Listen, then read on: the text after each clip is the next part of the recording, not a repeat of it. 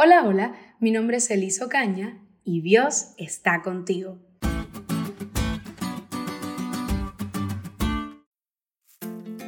Recientemente estuve leyendo un libro llamado Creciendo Juntos.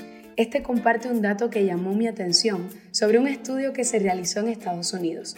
Se dice que después de analizar cientos de discusiones con adolescentes, los investigadores del Estudio Nacional sobre Juventud y Religión denominaron al sistema de creencias religiosas dominante de facto en los adolescentes de hoy como deísmo moralista terapéutico.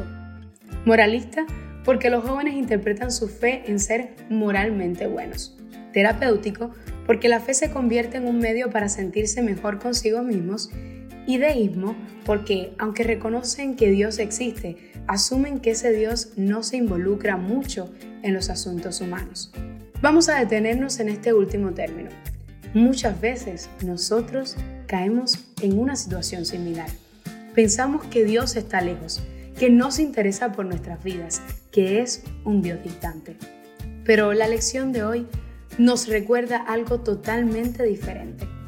Nota cómo Dios, cuando llama a Abraham, a Moisés, a Josué, utiliza expresiones como yo soy tu Dios, estaré contigo, te bendeciré, no te dejaré. También vemos que en cada paso de la experiencia de José, incluso en los momentos más difíciles de su vida, la Biblia afirma que el Señor estuvo con José. Y como vemos en Éxodo capítulo 29, versículos 43 y 45, ¿cuál era uno de los principales propósitos del santuario del Antiguo Testamento? Dios quería habitar en medio de sus hijos. En fin, la Biblia está llena de ejemplos que demuestran que Dios está cerca de sus hijos y eso no ha cambiado. El Señor está contigo. Él desea tomarte de la mano y guiarte por el camino eterno. En el libro Profetas y Reyes, página 442, leemos. Hoy también el Señor declara a sus hijos, esfuérzate y obrad, porque yo soy con vosotros. El creyente tiene siempre en el Señor a un poderoso auxiliador.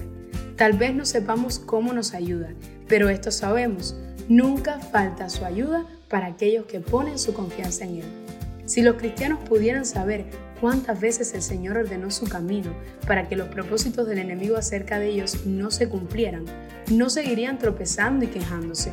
Su fe se estabilizaría en Dios y ninguna prueba podría moverlos le reconocerían como su sabiduría y eficiencia, y Él haría que se cumpliese lo que Él desea obrar por su medio. Así que comienza este lunes sabiendo que no estás solo, Dios está contigo en cada momento de tu vida.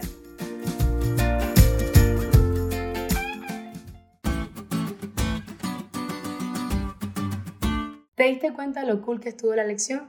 No olvides estudiarla y compartir este podcast con todos tus amigos. Es todo por hoy, pero mañana tendremos otra oportunidad de estudiar juntos.